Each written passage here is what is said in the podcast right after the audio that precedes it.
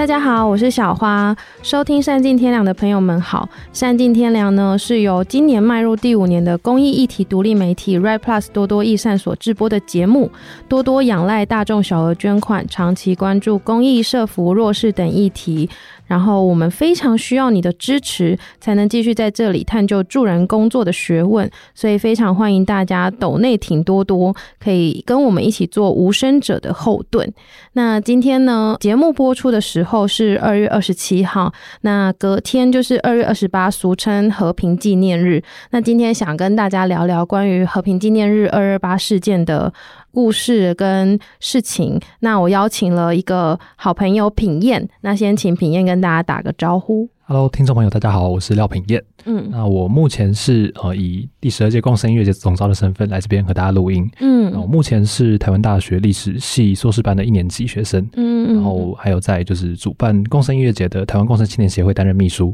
嗯嗯嗯，那刚刚品燕有一直提到共生音乐节，其实就是二月二十八的时候会在凯达格兰大道举办的一个音乐节嘛。哦，来跟听众朋友刊物一下，因为我们今年有一些场地上的问题，哦，真的吗？所以我们改到自由广场。哦，在自由广场。对，好，那总之就是大家明天可以到自由广场参加这个音乐节。那我自己是参加过一两次，就是觉得在现场有非常多的可能展览啊、活动啊、讲座啊，然后甚至是很多音乐表演，还有很多遇到不同人的机会跟摊位。那可以在现场好好的体会，就是这个共生音乐节营造出来的气氛。那这一天呢，就是二二八和平纪念日，其实是为了纪念。一九四七年在二二八事件当中受难的人，那到今年是七十七周年。那这个共生音乐节其实第一届是从二零一三年开始举办的。想要请品验呢，就是告诉我们到底是什么样的契机会举办这个共生音乐节，然后这个音乐节它是什么？大家听到二二八事件纪念活动的时候，我不知道大家听到这个词，第一个想象出来的画面是什么？嗯，哦、呃，可能像小花可以想象一下，就是以前我们在高中历史课本的时候，应该会有一张图片是李登辉在鞠躬道歉。嗯，对。然后那个背景就是在台大医院捷运站的那个二二八纪念公园。嗯，他就在纪念碑前面这样道歉，然后旁边摆上很多百合花。嗯，那如果大家还有看过一些相关的报纸或者是新闻报道的话，会也会想象得到说，哎，可能旁边会有一些管弦乐队在。哦、呃，拉琴或者是吹奏乐器，嗯，那其实整体都是一个很肃穆的氛围。那这样的纪念活动当然很重要，就是因为毕竟大家就算可能不了解说二二八事件，诶，它到底是什么前因后果，但也知道说那是一个台湾近代史上很重大的一个伤痕。对，所以大家都是抱着很肃穆的心情在办这个纪念活动。嗯，但是我想大家应该也可以了解到一件事，就是说，就是我们扪心自问，嗯，年轻人对这个活动其实是会敬而远之的。嗯，对，所以其实，在那个时候，就有一些可能是受难者家属的前辈们，或是一些哦，在推动这个议题的人，就开始去想说，诶，我们可不可以让年轻人来更去参与到二二八事件的纪念活动这件事情？嗯，那另外那个时候也有一个算是一个大背景吧，就是说，啊、嗯呃，我们常常讲转型正义，转型正义这件事情，可能包含了台湾过去有一个二二八事件跟白色恐怖。嗯，那大家其实如果也还记得历史课本说什么的话。像是李登辉那个时候道歉是一九九六年，嗯，那在那个前后，其实台湾已经开始了很多二二八事件的历史研究，嗯，那陆续有档案出土，陆续有论文，陆续有很多受难者家属接受口述访谈，对，那所以其实二二八算是比较早开启那样的研究调查，嗯，但到了后来，就是刚刚小花提到的二零一三年这个时间点，那个时候其实白色恐怖的关注度开始比较多，嗯，所以其实好像有一点就是不太平衡，二二八被稀释掉的感觉，嗯，所以就综合了这样的因素。后来就是有一些长辈就开始去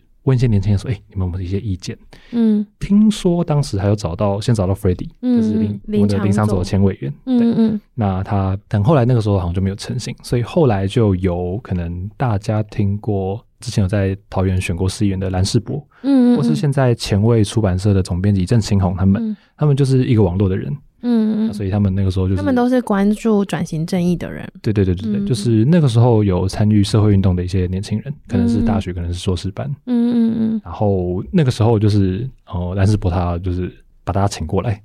然后就是煮了一顿火锅，就跟大家说：“哎、欸，我们来吃火锅。”然后就是大家吃的很开心，吃到一半，然后就开始说：“哎、欸，我跟你们讲，我有一个点子。”嗯嗯，然后从那时候就是那一个火锅会的人就变成了第一届共生音乐节的成员，太有趣了吧？对啊，嗯嗯，所以你你会知道这件事情是协会里面的口述历史嘛？对对对，就流传下来的故事。那想要知道，就是对共生音乐节可能不太了解的听众朋友，你会怎么介绍共生音乐节？那有哪些人去参与这个活动？共生音乐节言简意赅的说，它是一场二二八事件的以年轻人的方式来办的纪念活动。嗯，那它有很多种方式，像开头小花所说的，我们有音乐，我们有展览，嗯，我们有一些更互动性质的一些活动，嗯。那我们的组成其实就是每年都会招募新的人，那主要是面向大学生为主，每届都不一样。对，我们每届就是可能有一些人做的有兴趣，那他可能留了两届、三届等等。像我自己就是目前是第三届，嗯，那。就是每届都会有一些新的学生，都会有一些可能大一到大四的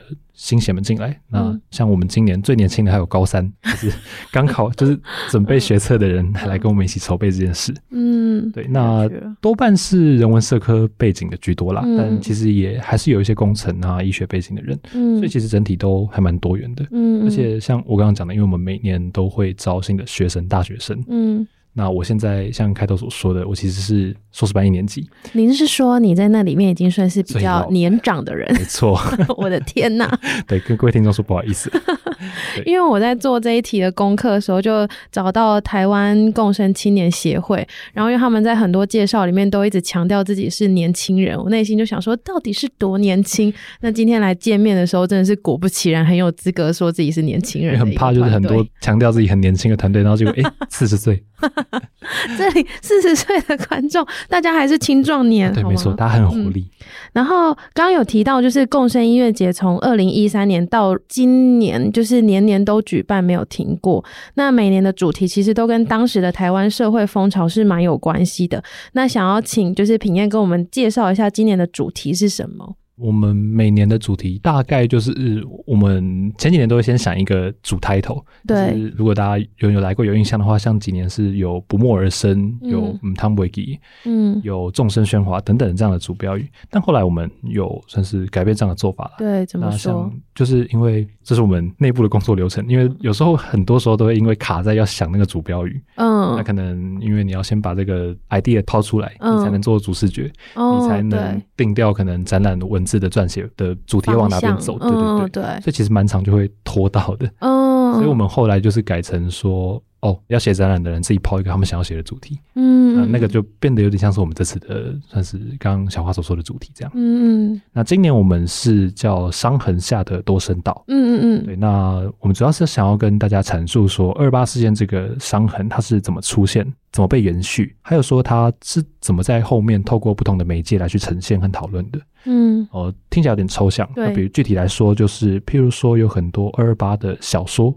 嗯，那还有可能像是近年来二二八相关的电影，对，蛮多的。对，还有可能像是我们以前都会比较聚焦在二二八事件的前因后果。对，那我们这次也谈论说，在那之后发生什么事呢？因为我们可能很多人都会说，哎、欸，后面就是白色恐怖啊，所以就是一片惊声，所以大家都不了解这件事。嗯，那我们可能就想要强调说，哎、欸，其实那个时候在海外。有很多台湾人就是把二二八事件当做一个民族的伤痛、民族形成的一个起点。嗯，像他们像是日本的台独组织，他们每年都会纪念二二八事件。嗯嗯嗯，或是像我们也去写说。台湾各地其实有很多二二八事件的纪念碑，对，那那个纪念碑落成的时候是跟当地的一些什么二二八事件的记忆有关，嗯，因为我们知道就是全台湾各地其实都有很多血腥镇压的事件，嗯，那每个地方发生的时间跟规模都不一样，嗯，那为什么在那个地方落成纪念碑？那落成的时候发生什么事，是跟哪些人的记忆有关？我们就把这件事情把它写出来。嗯，嗯我觉得这样很棒诶，因为刚刚你有提到说小时候的历史课本有提到过二二八，可是说真的，就是可能国高中阶段，在我念书时期的历史课本，它可能就是简短的几段话，然后讲说茶气私烟，然后引发暴动，然后血腥镇压，然后。就这样，那是长大之后可能遇到某些历史老师，或是自己去看一些史料，才会知道说，哎，它其实是很多点的在发生各种的事件，然后有非常多不同的人跟不同的单独的事件，在全台湾各地都有发生。对对对，而且而且它也不是只有一天。对对对对。对，而且像很多人，像比如说刚刚讲到查缉私烟这件事好了，嗯，哦，我们来考考小花，哦，这样讲有点直男，但就是我们来小 test 一下，那有点害怕。好，对不起对不起，就是。是呃，插旗之间这件事情是发生在哪一天？好像不是二二八当天，对不对？是二二七，哎，没错之类的嘛。对，就是后来才发现，很多人就会哦，也不算忘记，就是不知道这件事情。嗯嗯嗯，对。然后为什么是二二八事件？其实就是因为二二七发生的那个插旗事件的事件之后，那隔天台北的人就很愤怒嘛，就是你怎么可以就是插旗员就拿枪打伤人，然后甚至还射杀人，然后还没有出来道歉，所以就开始去街上游行。嗯，那游行的时候就有经过，比如说专卖局，就是插旗事件人员的。就是算所属的单位，嗯嗯，就去把那边的车捣毁，然后就去很严重的抗议，嗯，最后走到当时台湾的最高的行政单位，现在的行政院，那个时候的行政长官公署，嗯，他们就想要请那时候的行政长官陈仪出来道歉，嗯，那就陈仪非但没有出来道歉或者是说明，就反而在二楼就有宪兵架起机枪，嗯，然后就对着民众扫射，嗯，那民众就很不满啦，所以后来就跑到现在的二二八公园里面那座纪念馆，嗯，他以前是广播电台。嗯，大家就透过广播把这件事情放送到全岛。嗯，那就是因为放送到全岛之后，大家各地开始知道这件事情，开始起身反抗，所以才叫二二八事件。嗯嗯嗯，所以等于是有点像那个事件的高峰，或者是冲突的最高峰。对对对对。但是后来都几天在不同的地方都有零星的在发生其他事件。对对对，就其实我们听过很多人消失或是被枪决，那其实都是在三月发生的事情。嗯嗯嗯，就是可能是像高雄，它是那边原本的军队就自己先开始镇压，那或者像。到后来，哦，蒋介石派兵来，开始在全岛进行镇压，在整个三月发生的事。嗯嗯，所以事件都一直延续到三月或更久以后。对对对对对。嗯，那当时那个火锅会，不知道你们的口述历史有没有传承到这件事情？就是为什么是用音乐节的形式？当然，我们知道这几年就是音乐节有点遍地开花，年轻人非常喜欢参加这样的活动。那为什么像是这样二二八转型正义，或者是跟人权相关的议题，我们要用音乐节来呈现？这个其实我不太确定，但我自己比较喜欢的诠释就是觉得，像回到我们刚刚前面讲的，就是说大家想到二二八纪念活动会想到什么？就是可能是比较肃穆的那种音乐会，可能年轻人就不太愿意或不太有兴趣来，或甚至我觉得那种形式好像很容易跟我无关。对，或是感觉就是专属一些家属或是官员去那边致辞到场就结束了这个活动。那如果是这样的话，那倒不如就真的来办场音乐，嗯，就是邀请一些愿意谈这件事的乐团，嗯嗯，而且可能不只是，或是也不限于转型正义或是二二八，就是只要愿意多关注台湾一些，嗯，多关注其他议题，多愿意说一些的乐团，其实我们都很欢迎，就是能够希望把那个触角伸到他们那边去，嗯嗯嗯，所以像第一届的时候，哦。就是我们现在回去看那个时候就很羡慕，很羡慕，就是再也不可能回复很华丽的阵容，是不是？就是你很难想象一个办在自由广场，哦，我们前三届在自由广场，嗯嗯，很难想象一个在自由广场的小舞台可以同时请到灭火器跟那时候还没有爆红的茄子蛋。天哪，嗯，真的是很珍贵的历史。但是据我所知，今年也是有非常厉害的阵容，对不对？哦，对，好，我们我可以简单跟大家介绍一下。像我们如果呃大家明天有空的话，来听听看这五个乐团，大家有没有自己心仪的对象？嗯，第一个是他是用金属乐来唱台湾的民俗元素的。横越三土，然后还有另外一个是他们打扮的很 fashion，然后他们的整个歌曲的风格都是算是结合，就既复古，嗯，又很 fashion，又很新潮的宝岛材料行，嗯嗯，还有一个是他们前几年忘记是去年还是前几年有入围金曲奖。四个奖项，嗯，然后他们用更多种语言，然后用很多本土民俗的元素来去创作的同根生，嗯，我非常喜欢他们，对他们，就是他们的现场就是很惊艳，然后会很投入，很有活力，对对对对对。然后还有一个，这个也很酷，就是在三十年前有一场演出，就是改编那个杨奎压不扁的玫瑰那个杨奎，嗯，那他是三十年前这场演出的复刻，然后叫《三十而立》，因为那是杨奎一个叫鹅妈妈的作品的改编，嗯嗯嗯，然后那个鹅是那个就是天鹅的鹅，三十而立。嗯嗯，然后杨奎和妈妈复刻演出，然后是三个很经典的老师，一个是猪头皮老师朱月信老师，一个是陈春杰老师，一个是王新宇老师。嗯嗯嗯嗯，最后一个就是我们真的很有幸能够请到的，目前这次的最大咖是郑宜农女神，对女神阶级的。我们那时候，我们一接到就是那个 email 答应的那一刻，就是全部人都在尖叫狂，完全可以想象。嗯，那非常欢迎大家，就是明天有空的话，就是可以用这样的形式去认识这些议题，然后认识关心台湾土地的这些人，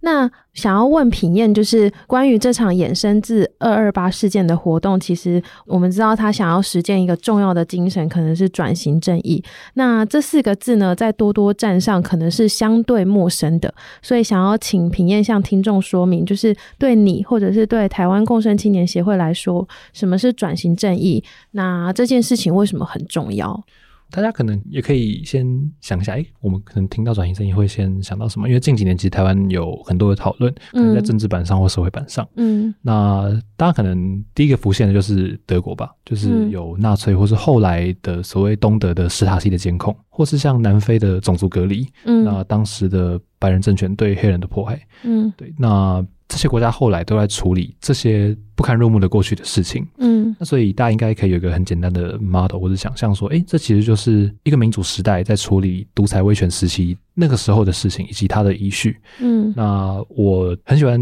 用一个形容，但是可能有点不太正确，但就是说用清朝的剑斩明朝的官，就是就再讲一次，用清朝的剑斩明朝的官，用清朝的剑剑哦斩明朝的官，它原本的句子是相反的了，哦哦哦哦，嗯，但就是说这个东西它。最早怎么被提出来讨论？嗯，它其实就是要讨论我刚刚讲的问题，就是我们要怎么站在现在这个时间点，对，来去追溯过去的人的罪，过去的人的问题。嗯，那所以它最早最早其实是一个在宪法，或是因为你实际要去追究的话，你就牵涉到刑责嘛。嗯，宪法、宪政上、刑法上的讨论。嗯，但是你实际去执行这个工程之后，会发现到，嗯，哦，可能大家如果有关心到这几年的转型正义的进度的话，会知道会有很多。受害者的事情，比如说我们要赔偿他们，或是他们当时很多人是做了冤罪，那要怎么帮他们恢复他们的名誉？嗯，就会牵涉到受害者的问题。那牵涉到受害者，又牵涉到一个事情是，我们要怎么样去保存跟重视这段历史？所以也牵涉到我们整个社群的历史记忆是怎么样？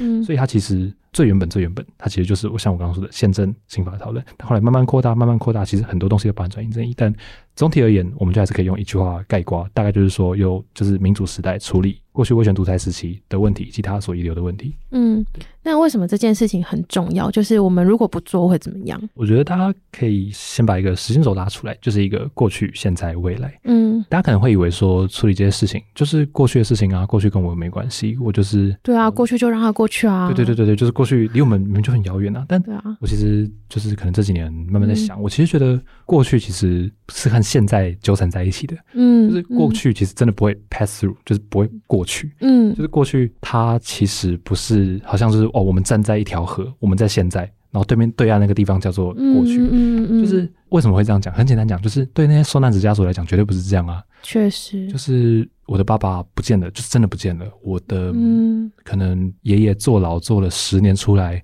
可能发疯了，或是精神状况，或是哪些状况出问题，那真的就是出问题了。对，那就是一直持续在现在的问题。对，所以其实说那都是过去的问题，其实算是一个诡辩。嗯，那可能听到这边又有人会讲说，哎、欸，但那些是受难者家属的事情啊，跟我们又没关系。对，但我觉得一个是大家也可以思考的是，哎、欸，真的那么无关吗？是，就是你的朋友真的都不是受难者的家属的后代吗？你完身边完全没有吗？因为嗯。我可以插出来分享一个小故事，嗯，就是虽然他不是我的朋友，嗯，但是这是大家都听过的一个人，嗯，就是有一次我在看，我忘记是三立还是明视介绍二二八的一出节目，对，他那时候在介绍八堵车站，嗯嗯嗯，八堵车站那个时候就是有人在后来演一出剧，就是还原那个时候。军队来把人抓走的那个情景，嗯，然后发生在八堵车站，对对对对，然后他的副站长，嗯，就被抓走，嗯，那这时候就有个声音进来，开始在回忆说，哎，那个副站长其实是他的爷爷，哦，那那个声音我听着就觉得很耳熟，觉得哎，谁？嗯，是某个艺人吗？感觉有听过，对对对对，然后他就说他的阿嬷那个时候就是好几个月，甚至后来一直在找阿公的尸体，嗯，然后他每天都是满面愁容，嗯，就是完全没有任何的笑容。后来镜头一 take 到他，我整个吓到，是许效舜。天哪！就是，嗯，就是从那时候我就才才震震惊到说，哎、欸，就是那只是我不知道而已。对，其实，哦、呃，就大家假设一个数字，就是你只听到两万个人受难，你会觉得，哎、欸，就是我们现在有两千三百万的，就是我就是一个数字。对对对，就我们我们只能在哪里碰到这件事情？但是两个事情，就是一个是两万个人受难，就是一个人坐牢或一个人死掉这件事情发生两万次。对。另外一件事情就是，这是两万个家庭发生的事情。对，那两万个家庭迁出去，又是十几几十，甚至可以迁到几百万个人的事情。嗯，所以其实那并不是离我们那么遥远。嗯，那这是一点，就是我们真的跟受难者家属那么远吗？嗯，那第二个是对我们来说，我们是不是可以去回忆或者想象说，其实我们好像失去了几十年，我们本来可以有一个自由民主的生活方式的可能性。嗯，像我们有时候会去读以前的人的日记，或是一些他们的。以前的文章文集，对，你其实都可以看他们的很多想法，或者一些理念，或是一些希望，都是和我们现在差不多的。对，但那些希望呢？那些梦呢？后来去了哪里？嗯，有时候看到就是会有点，虽然有点空泛，但是我都会很希望说，会不会其实真的有一个平行时空，能让这些事情能够发生？那是不是就是我们所失去的东西？嗯，那我们现在是不是能够去好好把那件事情回忆出来，好好实践它，让我们能有一个更好的事情？嗯，那这就回到刚刚讲的时间轴，就是面向未来，我们能不能把这件事情做不好？去弥补受害者的事情，去追究加害者的那个责任，让我们能够走向一个真正能够巩固民主、巩固自由的未来。嗯嗯嗯，我很有感的是，觉得转型正义很重要的一个目标，它可能是避免历史的重演。因为像二零一四年发生三一八运动的时候，到后来不是有那个行政院镇压的事件嘛？嗯、那就觉得其实这些事情都是离自己非常的近，然后那些伤痛真的都是血淋淋的。那隔了这么几十年的时间，它就是我们期望的民主政府，但它还是在发生跟几十年一样的事情。这件事情让我非常的觉得很震惊，然后也觉得很不能接受。所以就觉得转型正义可能对我来说很重要的一个点就是这个，就是希望可以避免历史的重演。对。那在这个二零一三年，我们是第一次举办这个共生音乐节嘛？对。那举办这一群共生音乐节的这一群年轻人，他们最后就是组织化，变成了我们现在看到的台湾共生青年协会。对。那想要请平燕跟我们说说，为什么他本来从一个有点像是每年都散装的人类们，然后慢慢变成组成一个。有机的组织，然后这个动机是什么？那组成组织，他想要解决什么样的问题？嗯，我们成立协会其实是二零一九年的时候，嗯，嗯，那其实原因就很简单，就是觉得哎、欸，大家其实也从二零一三年做到二零一九年了，嗯，其实慢慢构建出了一个很完整的网络，嗯，那也累积了很多成果，嗯，什么意思？就是其实有很多人，像可能很多都是人文社会科的嘛，所以其实很多人都已经算是有能够独当一面的研究者了，都能够写一篇。嗯有论据、论点很扎实，然后又好读的文章，嗯，然后是过去有办过很多很多种活动，因为其实，在很久以前的音乐节，那时候大家很有活力，我真的不知道怎么办到的。我的那些前辈们，他们可以就是在二八前跑遍全台各地办活动、办讲座、办走读。哦，你说以前不只是在台北发生，对，有有几届甚至可能会去虎尾啊，可能会去基隆，可能会去高雄之类的，哦、对。嗯然后他们可能还有办，在更早之前，就是那个时候可能三一八之后，就是大家还很有动能的时候，会去办校园巡回影展，哇，甚至可以办到高中去，就是不只是大学的意义性社团合作这样，嗯，对，所以其实，在办活动的经验跟人力上，其实就有很多成果出来。那、嗯、那时候的我的算前辈们，他们就想要去把它汇集起来，然后变成组织化，就是法人化。嗯。这样可能就是在一个实际的运作面上，对，可能可以结案就比较容易，对，那我们就可以更好的去维系这个组织的发展，嗯，那就是在可能组织面上，就是我们能够更有效的去整合我们现在的资源来去做更多的事情，嗯，而且哦，我们也算是希望能够组建一个，因为现在台面上可能有很多转型正义的组织，嗯，可能像比较老牌有名的，像是郑南荣基金会，嗯，或是陈文成陈文成基金会，嗯嗯，还有台湾民间真相与和解促进会等等，嗯嗯。我们也可以说，他们虽然有也有办很多活动，但是他们的可能决策面的人，可能组织的决策者等等，比较是我们的前辈长辈们，嗯，有可能比较不是青年这一代的人，嗯，这边希望能够以青年的身份参与到转型正义这个倡议的议题里面，嗯嗯，所以综合以上的结果，最终就组织化，把它变成协会。然后一直到现在这样子，对，所以其实除了一年一度的音乐节，我们也想必就是这个台湾共生青年协会平常也为了转型正义啊、人权啊这些议题奔走。那可以跟我们分享看看这个组织平常有哪些工作？那你们跟社会沟通的方式有哪些呢？哦，我们就是成立协会之后最明显的差别，就是因为像共生音乐节，它就是面向二二八的嘛，嗯，就是一九四七年，可能顶多是讲一些日本时代后期啊，或者哦一九四七年之后一点点发生的事情，嗯，那个最明显的差别就是我们后面提倡的很多活动，其实那个时间段都延长了，我们可以谈论到后面的白色恐怖，嗯，或者甚至是现在的转型正义的进行式等等的，嗯嗯，对，所以转型正义的进行式是什么意思啊？哦，就比如说现在的政策的推进啊，或者是晚近的一些平反运动是怎么进行的。嗯这些都可以是我们跟大家谈论，或是我们实际在办活动的一些内容。嗯，所以我们就是算是保存我们以前像刚刚讲到的，可能像是走读。嗯，展览、营队等等的经验，那把它放大，然后也时间段做得更长，做得更多。嗯，所以可能像是走读，我们就不只是带领大家走可能二二八事件的抗议路线，对，我们就可以大家带大家走到更远一点，可能是一些白色恐怖的军警特人员在的地方。嗯，或者是我们的展览也可以写到更多像是原住民的白色恐怖等等的。嗯嗯嗯，或是我们之前也有做过研究案，是去口述访谈。一九六七零年代左右到美国从事台独运动的人，嗯嗯嗯嗯，所以他的面向真的变成了非常的多元跟广泛。对对对，就不只是二二八事件这样，嗯，然后触及的人应该也变多了。对，嗯，那你觉得在这个做组织工作啊、倡议或是办活动的过程当中，对你来说，你有遇到什么样的困难吗？或是对组织来说，我觉得困难很多，但我觉得大家或许会想象成，哎，我这边讲的困难。大家可能第一个想象就是，哎、欸，一定会有很多反面的人哦，对，说二二八都是共产党啊，什么白色恐怖都是死有余辜之类的。嗯，但我要说，那其实是最好、最好、最好解决的人。什么意思？因为就是你就笑笑带过就好了。因为像我们，像可以跟大家分享，去年的共生音乐节，我们的募资达标就是超标比较多，就有比预期的好很多。嗯，因为我们去年有一篇贴文，就不知道为什么引来一堆假账号来骂说，就是。你们这些绿共之类的，嗯，是哦。然后因为这样，因为大家就知道现在这个时代就是有流量就是好流量，嗯，所以那篇文章流量超级爆炸，嗯。然后我们又做一篇文，把那些文章收集起来，做成一张图，再回应，嗯、我们就简单打一句话，我们就说这就是我们举办共生音乐节的原因。天哪，我好像有印象。对对对对，那篇文的流量再更爆炸，嗯、然后甚至去年我们完全没有邀请其他人哦，就一大堆名人都帮我们分享。嗯、但是去年最感动就是三立老师，嗯，三立老师帮我们分享，然后还讲很多话，然后我们那时候就是。感激涕零，天呐，嗯，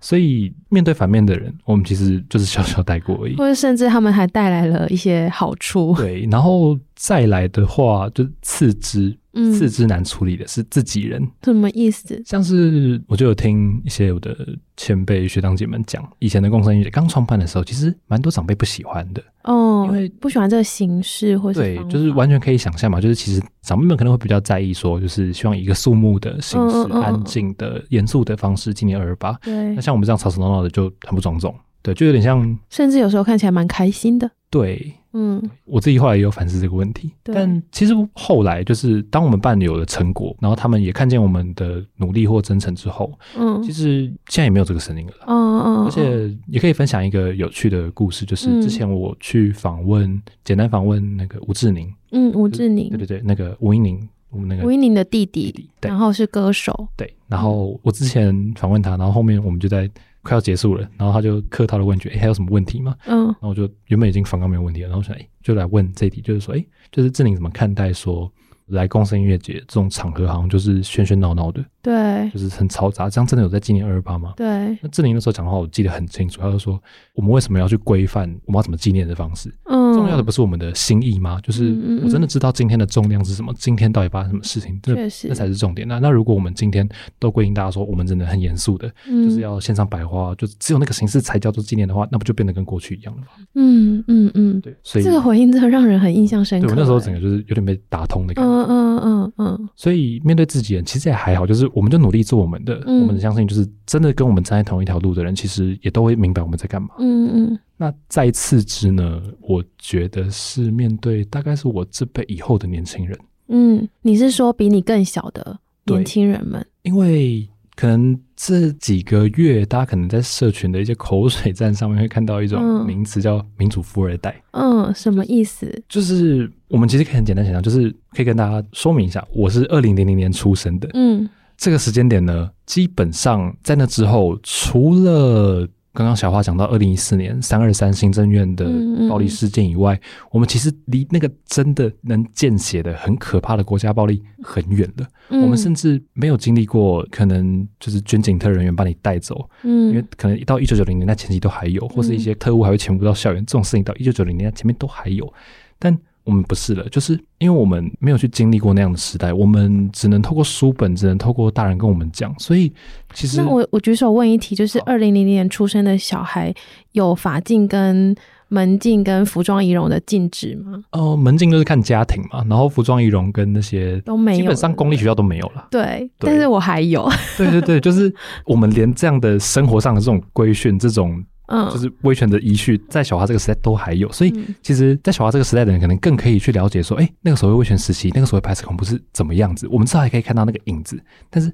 到这个时代，甚至以后，可能像我现在已经硕一了，我现在面对现在的大一，他们是二零零五年生的，嗯，对，或是更小，对，就是甚至更小。所以到底要怎么样能让他们，就是不要让他们觉得好像在说教，就是说，哎、欸，我跟你讲过去是怎样，过去又那样，嗯嗯嗯，那。不要让他们觉得在说教，让他们去理解什么叫他们从来没有过的东西。对，这其实非常困难。嗯，那最后最后的话，就是我觉得这个议题本身最困难、最不能逃掉的一件事情是时间。怎么说？可以分享一个我很深刻的故事，就是大概一年又两个月前，二零二二年底，嗯，就是我们那时候要想要准备有一个计划，就是我们想要去口述访谈，然后把影像记录起来，是二八受难者的家属，嗯嗯嗯嗯。那个时候我们原本在计划书上面写的预计要访问的人叫张玉婵，嗯，这边跟简单跟大家介绍一下，她是花莲凤林的医生张七郎的养女。嗯嗯嗯，那大家如果稍微有一些历史的那个感觉的话，会知道说，哎、欸，那个时候的养女就是新埔啊，童养媳。嗯嗯嗯，那那个时候的家庭可能对待童养媳其实都是待遇很不好的。嗯，就是反正就是有点像女佣，就是我在连续剧上看到的。对对对对对，真真的差不多就是那样。嗯嗯。但是张玉婵很特别，是张西良对她非常非常好。嗯，他甚至能够让她读那个时候的高女。哦，哦，就类似就是女中了，嗯，对，就是在那个时代其实非常非常难得，因为高女其实基本上就是一个官夫人学校，对，可以这样讲。嗯、那所以张玉婵在日后的口说访谈里面都很喜欢很喜欢，一直回忆张七郎，他就说他是我很宝贝很宝贝的爸爸。嗯，那他那张玉婵也是张七郎很宝贝很宝贝的养女。嗯，但在后来二二八事件的时候，就是张七郎和张七郎的长子。还有三子，三子就是张玉婵的先生，嗯嗯，他们就消失了，嗯，就是被枪决了，嗯。那再后来，张玉婵就真的算是一个人，跟她婆婆一起把张家扛下来，扛了就这样五十年、七十年，嗯嗯。那她甚至后来又有经历一个很曲折的故事，就是说她其实后来有再爱上另外一位牧师，姓陈，嗯。但是后来，因为大家可以理解，她婆婆就是会觉得说，哎，你不要跑掉。对，就是你不要再留我一个。她其实很怕，但是那个婆婆表达出来的方式就是用骂的，用凶的。所以其实张玉婵那个时候就是为了保留住这个张家，所以后来就跟他离开了，离婚了。嗯，然后是有生下一个女儿，这样。嗯嗯。那后来张玉婵就是在解严初期的时候，她那个时候很勇敢，她其实就是一位很和蔼的阿嬷这样子。嗯嗯。那那个时候她愿意去站在现在的怀恩堂，嗯，她去那边跟大家讲说她的故事。嗯，大家可以讲，那是解严过后没多久，嗯、然后她很勇敢的去跟大家讲她的故事，然后希望大家重视这件事情。嗯，她是一个很坚毅的女性。嗯，那我们有没有访问她？那就在我记得很清楚，是十二月二十九号还是三十号的凌晨。嗯，就是我们要把计划书送出去的前一晚，就是我们看到有人把一则新闻丢给我们看，就是张一山他离世了。嗯，然后我那时候就傻住了大概十分钟有吧，脑袋空白。然后我后来就是第一个反射动作，大概是就是想到，哎。我们不是要仿他吗？我就后来回去去改那个计划书，但就我一个一个字一个字在把那个张一婵相关的内容删掉的时候，我就开始哭了。嗯，我才意识到，就是大家如果可能会听过一句话，就是跟时间赛跑。对，我们在跟时间赛跑。还有就是也有一句很有名的话是米兰昆德拉说的，就是人类与权力的斗争，就是记忆与忘的斗争。嗯，就是大家可以知道，张一婵他其实是受难者的第二代。对，第二代已经就是真的就是这样慢慢凋零的。他是以九十四岁的高龄走的。嗯，那我们要访谈这些人，留住他们的记录，其实是多么困难的事情。他们真，他们真的就是在慢慢的走掉。嗯，那我们要怎么补救？完全没有办法补救。嗯，所以我那时候既觉得懊恼，又觉得说我有什么好懊恼？就是我该怎么办？就是我们也只能更努力了。对，所以我觉得在这个议题里面，有个最核心、最困难的点就是时间，因为我们完全没有办法抵抗它。就是听起来，在前面的那些困难都是可能还活着的人，然后身旁的人，我们在跟一些不同的声音沟通，或者是不同的声音协商，然后互相理解。但是最后，最后我们最无能为力的就是跟时间赛跑这件事情，因为时间就是一直往前。那这些人的记忆啊，或者是身体状况啊，或者是存活的状态，都一直充满着变化，好像有时候你再怎么努力都赶不上这件事情。嗯，那对你来说，刚刚提到的是困难嘛？那你觉得有没有在你参与以来，你觉得特别印象深刻的亮点，然后或者是你看见某些改变真的有发生？其实我觉得，嗯，我们目前在这个议题，相较其他议题的话，我觉得有一个这里的其他议题是指，嗯，比方好，比如说，我觉得同婚啊，嗯、或是儿少权益环境，对儿少权益环境等等、嗯，因为我们可以知道这些议题，它的耕耘的时间更长，更有组织，然后它其实也更，嗯、就直说就是比较不政治。嗯嗯，所以其实普遍的人就是，基本上你不会问到一个人说你反对环保吗？不会有人回答反对的啦。所以其实大家累积的能量，或是说能够推进那个力道，会稍微更容易一点。而且比如说，就环境议题来说好了，可能会想要立哪些法、哪些法、哪些法，它其实就有那些很明确的指标，说我想要达到哪些修法目的，或是立哪些法。嗯，但转移正义它其实比较难。嗯，这也是我好奇的地方之一，就是我们要怎么去评估我们做这些事情。我们要达到什么？对，就是当然，其实我们现在还是有在去年，我们其实有跟很多团体有联合做一个声明，就是希望能够修法跟立法。嗯，像是我们是希望五个条件，一个是希望修改政治档案条例，嗯，部分条文的修正。因为我可以一个一个简单跟大家科普一下，就是政治档案条例，就是说大家可能有听过一件事，就是哎，档案就是一直被消失扣着。嗯嗯，或是不交出来啊、哦，因为很多因为很多国安机关，他可能也不一定是反对，但就是大家可以知道，国安机关是一个很很庞大，就是国家照着自己的规矩走的一个单位，所以他们其实被听到说，哎，要交出哪些哪些档案的时候，他们其实会很不乐意，嗯，或者说，哎，就是他们会依照另外一个就是国家机密法，就说，哎，我不能给你，嗯，但那这个修法就是希望能够去避免这件事情发生，那这个是唯一五个里面唯一取得成果的，嗯嗯，另外一个是促转条例全文的修正，嗯，就是我们原本有一个算是规范说促进转型正义委员会要怎么做事的那个促转条例，嗯，那我们为了要把，因为它原本是促进转型正义，对。所以它其实我们要做的事情是把它常态化，嗯，所以要把那个促讲简单点，就是要把那个促进两个字拿掉，让转型正义这个东西真的能够变成我们整个国家的精神，一个正统的法律，而不是好刻意的我们因为要做什么而去促进。对对对，就好像比如说什么矿业法，你比如说促进保护矿业，嗯，对对，促进山林保护之类的，嗯嗯嗯。然后再一个是中正纪念堂的组织管理条例，嗯，就是这个就是很直球的对决啦，就是它原本的管理条例有什么样的问题？应该说我们希望能够让它不是那么的唯一。的尊崇蒋介石，嗯，对，因为就是以这个字来讲，就我们我们如果只是修正的话，可能也不会直接把它炸掉，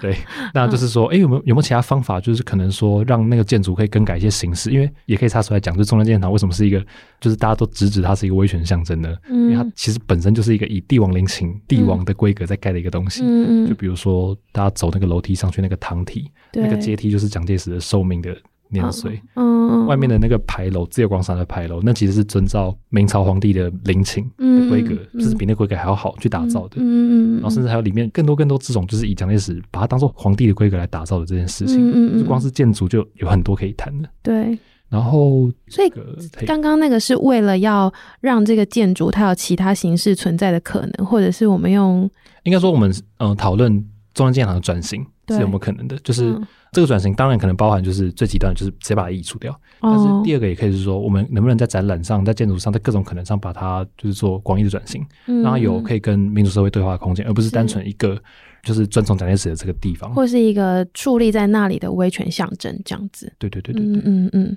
然后第四个是不易遗址的专法的设立，嗯，就是大家可能知道说。大家可能听过一个传说，就是说，哎、欸，那边以前是白色恐怖枪决人的地方，欸、那边以前是关白色恐怖的人的地方。对对对。但其实没有那么多啦，就是，嗯、但就是我们希望能够有专法，能够好好去处理这一块议题。那处理是什么意思？就比如说标示说哪边是不一致，那有个有没有更完整的方式能够去划定它、保存它？嗯嗯嗯嗯。然后最后一个是，就是算是也是一个深水区啦、嗯，就是加害者的专法。嗯，就是我们要怎么认定谁是加害者？对，因为这其实很复杂。可能前几年大家有听过县民这个议题，或者这几年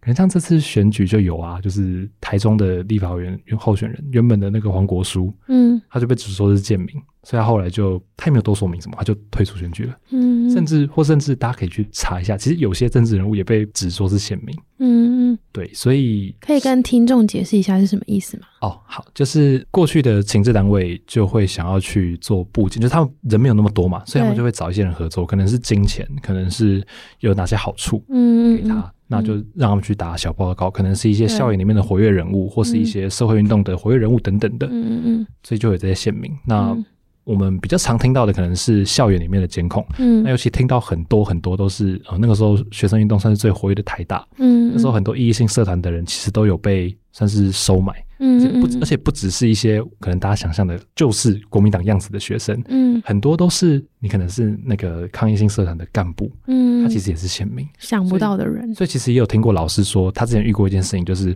他们他一个干部，他那个抗议性社团的好朋友啊，嗯，到可能大三还大四的时候，就是大家已经差不多明金收兵，开始认真读书或者要准备研究所的时候，嗯，嗯，他就突然在一个会议里面就跟大家说。对不起，我是廖北啊。嗯，然后就说，我之后不会再跟大家有联络了，就是以示负责，就我真的做不下去了。然后从那以后，完全没有一个人跟他有联络。嗯，就是、然后他也消失了。对，所以其实都有这，嗯、就是都会有这种事情发生。嗯，那我们可以去反思说，哎，县民真的是加害者吗？因为其实如果你把每个个案摊开来看的话，其实会有很多种面貌。因为有些人可能真的就是他中党爱国，想要去举报这些人，但也有很多人可能是因为经济困难，对，在做这件事情，受到胁迫，而且说甚至说可能很多县民。他其实，你去细看他的报告，可能有些人并没有去把那个罪名给写出来，他可能都是在写一些不着边际的事情，嗯、然后再领那个钱。嗯嗯嗯，对。那谢明是加害者嘛？或然后或者也可以讨论说，哎，那时候的法官，那时候的执行法警是或是特务是加害者吗？对。就是这一整套标准要怎么建立？那后续的法则，或者说对他的惩处是什么？嗯，这是目前的法务部正在研拟，已经研拟很久，但目前都还没有动静的一个法案。这一块听起来很深，然后又很难理解，然后又很复杂，很多面向。对，所以如果说目前正在进行的几个指标的话，大概是这几个法案。嗯嗯嗯。那其他的话，有没有真的一些改变的发生？嗯。哦，因为我们比较多的业务都是在推广一些营队啊，一些走读的活动，嗯，所以我们可能会接触到很多年轻的学生，嗯，所以就有蛮多高中生，嗯嗯，或是一些大一大二的人，嗯、我们其实，在我们他可能来自我们的营队，嗯，然后我们可能就是大家现在都加 IG 嘛，嗯，那我们就加 IG，后来发现，哎、欸，他其实开始会看一些可能转型正义的书，嗯嗯嗯，他开始会参与更多，可能也不是我们办的转型正义的活动，嗯。或甚至也有些人，他就是后来也来加入公视音乐节，嗯，所以就可以看到，就是我们有点像在，虽然有点像在打游击战，但是其实也慢慢促进了一些改变，嗯，就算是播下一个种子，有道理，对，然后就看那个种子可以长出一棵树，还是一个西瓜，还是一个凤梨，嗯嗯，就是乐见其成。我自己也有当公民老师的朋友，然后他每次都会觉得他三年在那边对学生讲课到底有什么帮 助，然后他也有些学生看起来就是有点面瘫，也不知道他们到底有没有吸收，然后也不会问问题。但是后来就是就是毕业之后，还有跟有些同学有联络，然后就看到他们可能大学之后，比方面对上次的大选，就开始跟同龄的朋友在那边聊可能修宪的事情，或者是制宪的事情，就从中会发现说，其实当年你讲的就是种下的种。种子其实是有在发芽的，我觉得这也是一个很棒的回馈。那最后就是除了组织工作以外，也很就是也对平燕有点好奇，就是像你自己是从什么时候开始投入这一个工作的？那你为什么对这件事情是有兴趣的？像刚刚就有说到说，我们有些人后来也来参加公视音乐节，嗯，那其实其中一个人就是我，嗯，就是我其实从高一的时候就有去光山音乐节，然后就是高一、高二、高三都有去，嗯，但我高一、高二的时候就是有点觉得来这里很酷，嗯嗯嗯，就是来这边好像都是一些社运咖，我我很崇拜那种那种人，嗯嗯，但就是。是来，我也没有认真在看展览，或是听些什么东西。你好诚实，对啊。嗯、然后，但到高三就不一样了。高三那个时候，我就来现场听，嗯、因为我们会邀请一些政治受难者来分享他的生命故事。对。那我那时候听到一位前辈叫蔡坤林，嗯，他的故事。那他这几年都有出一些他的他的漫画，叫《来自清水的孩子》，嗯，或是一些他的回忆录。他算是一位蛮有名的政治受难者。嗯嗯。那个时候我就听他在讲到说。他被捕的故事，那他的案件其实简单来讲，就是大家很典型想象的那种读书会，嗯，就加入一个读书会，然后就莫名被抓这样。嗯嗯。那蔡坤林他是第一批被抓到绿岛去的政治犯，然后坐了十年的牢，嗯，然后他就有回忆说他那时候经历了什么。他就说他里面有遇到一个很好的朋友叫蔡炳宏，嗯，那蔡炳宏后来其实被卷入了一个另外一个案子，就是说叫绿岛再叛乱案，嗯嗯，就是那就是国家觉得你们这些人待在绿岛这个鸟不生蛋的地方，还想要再叛乱，嗯，就听起来就不可能。但是后来被罗织成一个很大的案子，嗯，很多人就被枪决了，包括蔡匡廷的好友蔡炳宏，嗯。那他讲到蔡炳鸿的故事，他也讲到像是台湾的很有名的舞蹈家蔡瑞月，对，那时候也被关到那边。他有看过他优美的舞姿，嗯，既觉得啊那是多么美的物，嗯，但一方面又感到很悲哀，是为什么这样的人也会被关到这么可怕的地方来？对，在演讲最后，我印象很深刻，是他那个时候很激动，他就跟大家讲说，这一切到底要谁来负责？嗯，他也讲到说，他的父亲其实因为他的儿子入狱这件事情，后来很忧郁。嗯，很不知道该怎么办。其实后来也自我了结了。嗯，所以他就去质问说，到底谁要来为他爸爸的这件事负责？到底谁要为他的好友蔡炳宏来负责？就我那时候在听到这些话的时候，其实我那时候也是 也没有在哭的一把鼻涕一把眼泪，但就是就两行泪就是一直流一直流。嗯，可以理解。然后那时候的感觉就是觉得说，哎，我怎么可以不知道这件事情？嗯，就是有一种也不知道该怎么形容的。很莫名的一种羞愧感，嗯，嗯，所以我那个时候后来就决定，我想要多去了解台湾史，嗯，还有这些台湾算是大家会觉得不堪入目的过去，嗯，想让大家更多的去知道这件事，然后能够去为台湾的社会、台湾的未来做些什么，嗯，那大一、大二的时候可能就在校园里面办一些讲座之类的，嗯，但就是感到。好像不太够，嗯，想要做的更多，嗯，所以到大三的时候就加入了工程音乐节，嗯，然后就是直到现在就是扛了总招这个卤煮，嗯嗯嗯嗯嗯。那像这样的行动，然后这样的转变，你觉得自己有什么样的改变吗？然后你觉得最有收获的事情可能是什么？我觉得进来之后就是在做这些事情，对我来讲有两个很大的改变，但这样的改变可能都不是大家会期望听到的答案。嗯，第一个就是我觉得更了解就是组织运作的困难，还有说到底钱有多重要这件事情。嗯嗯嗯。因为我以前想象的社会运动就是大家抛头颅洒热血，然后就是一群人就是一个人站在桌子上说：“哎，谁要跟我来？”然后就一群人一呼百诺，全部。然后好像都不用吃饭喝水。对对对对对对，然后就对着喝露水长大之类的。但就是不是，就是我们要接案子，我们要写计划书，我们要做很多很多事情，我们要像可能小花最一开始讲的，就是我们很需要大家的支持。嗯嗯。所以不管是任何一点小额募款，还是各种专案的募款，我们都很需要大家的支持。还有说，有这些支持，我们才能够有更好的活动，更永续的经营。对，才让大家让这个整个公民生活能够更健康的运行。嗯，这是一点。嗯，那第二点是，我觉得进来之后，我就是更认识到说，就是一个组织、一个团队运作到底有多么重要，也了解到就是自己其实很渺小的这个事实。嗯，因为大家可能有听过很多民主运动的故事嘛，嗯，那大家可能就会有听过很多就是很厉害的、很了不起的前辈的名字，那很多人也会说他可能是他很崇拜的英雄等等的。嗯，但其实进到台湾共生青年协会或共生音乐节之后，就了解到。就算可能像我总召好了，其实我当了一年总召，我很心虚，嗯，因为我的组员们或我的组长们其实都很 carry，大家做了很多很多事情，就是。只要少一个组员，我其实就完全很多事情都不能做，很多事情都运行不下去。嗯，确实。然后或者是说，就是一路把我拉拔到大的，可能我们的秘书长啊，我们的理事长，嗯、我们很多前辈，就一路上都受到很多很多的帮助，才能够真正的做好一件事情，或是能够让自己就是稍微能够独当一面。嗯，就能够了解到说团队运动到底有多么重要，还有真的不要把自己看得有多么重要这件事。就是伙伴真的非常的重要，不管是心灵上或身体上，或者是经验上的支持，其实都是我们非常需。需要在每个阶段，然后做每件事情的时候，对，嗯嗯嗯。那我们刚刚提到了这么多，从组织啊到个人啊，然后到办这个音乐节，然后到各种活动遍地开花，然后越来越多人的参与。那未来的三到五年，台湾共生青年协会还有可能做哪些尝试吗？有点像是现在可能想做但还没有做，但想要在未来实践的事情。有，我们有算是我觉得协会未来有两个比较明确的方向，希望能够继续做。一个是。就像我刚刚所说的，我们做的比较多，可能是一些营队啊，嗯嗯、或是走读这种跟大家说故事的活动。嗯，就说故事当然很重要嘛，因为说故事能够让大家比较能够了解到过去到底是怎么样子。对，即使呢过去可能对你来说很陌生，嗯、但就是说故事才能让大家就是多去了解一点。嗯，但故事总会有说完的一天。嗯，或是一个故事能不能有更多的角度来去说它，这很重要。所以。对应过来就是所谓的研究工作。嗯，能不能去访谈一些更过去不为人所知，或是过去没有人知道的角度？就像我刚刚所提到的，我们有访问过在海外从事台独运动的前辈，而且是一些可能过去的口述访谈，就是比较没有现在现在的政坛上面活跃的人，嗯，他们做过什么事情？嗯，那他们的故事其实都很值得大书特书，或者写成一个论文也好，或是一篇很好看的故事也好，嗯，等等的。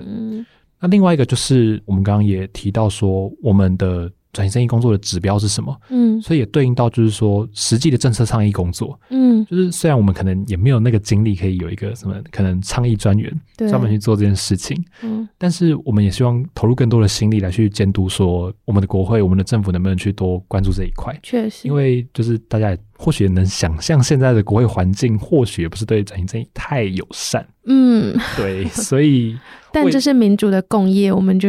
需要一起参与跟监督。对，我们需要参与跟监督，所以我们还是希望，不管是执政党，因为可能过去的民进党政府可能会蛮常说，我们的社会对话共识还不够，嗯，所以就。比较暂缓转型正义的一些更前端的一些政策的实行。那在野党那边就是其中一个党，就比如说国民党，就可能不用多谈了。然后在另外一个民众党，就是我们目前态度可能还比较暧昧，但是我们也不会说完全把它拒绝，或者说就就完全不跟他谈。就是我们当然还是要希望能够是理性的去看他们到底做了什么事情，对每个转型正义的议题，他们实际上做了什么发言，有没有做一些能够接受我们的游说等等的，就能够希望去做更多实际的。具体民意对国会对政府的观察，嗯嗯嗯嗯嗯，而且政策上是比较根本的，可以系统性的去改变某一些现况，这样。对对对对。嗯，那最后的最后，就是我自己也很爱问的一题，就是你们是否希望一般民众可能有哪些行动，那一起参与转型正义，那避免历史重蹈覆辙，或者是更关注人权，然后落实民主这样。我觉得有点类似吴志宁就是说的，就是我们也不用规范或者想象说，好像只有一种方式才是你真的能够投入到转型正义的行动。就是你也不一定一定要当共生音乐节的工人，嗯、你也不一定真的要参与可能一个很盛大的游行。对，我觉得多看一篇报道，多看一本书，或是听听我们现在这一集节目，嗯，其实你有多一点 sense，真的能够。打从心里去关注这件事情，其实我觉得就超级足够了。嗯，因为毕竟就是我们毕竟还是人嘛，我们不可能就是三头六臂，我百分之百的关注环境议题，又多一个百分之百关注转型正义的议题。哦、对，对，就是我们毕竟还是人类，我们在有限的能力下，我们用我们尽可能多的管道来去知道这件事情，嗯、而且是每天一点点，或甚至你可能一个礼拜多看一篇报道，那其实都非常足够的。嗯，所以就是希望大家就是只要不是不关心。嗯嗯嗯，你只要愿意，就是多划开一篇报道，多点一篇故事，那其实我们就是转型正义的路上的伙伴了。嗯，或是跟身旁的人分享这一集节目，或是跟他们分享共生音乐节的消息，没错，或是分享这些故事，因为这些故事我觉得里面都有好多的。我每次看我都会觉得很有重量，就是不管是心里的感触，还是对以前的认识，或是对这些人生命的一种诠释的视角，都让我觉得是很有分量的一件事情，然后很值得我们去了解跟理解，这样。没错、嗯，那如果大家有空的话，除了我们刚刚讲的，就是也可以明天去现场感受一下共生音乐节的氛围。那就很谢谢大家今天跟我们聊这一题，那也谢谢平燕来上我们的节目，谢谢是我们第一次邀请的对象，觉得非常的荣幸。那希望未来有机会可以再跟你多交流关于历史啊、转型正义或是人权的议题。没问题。嗯，那我们就下周二再见，拜拜。拜拜。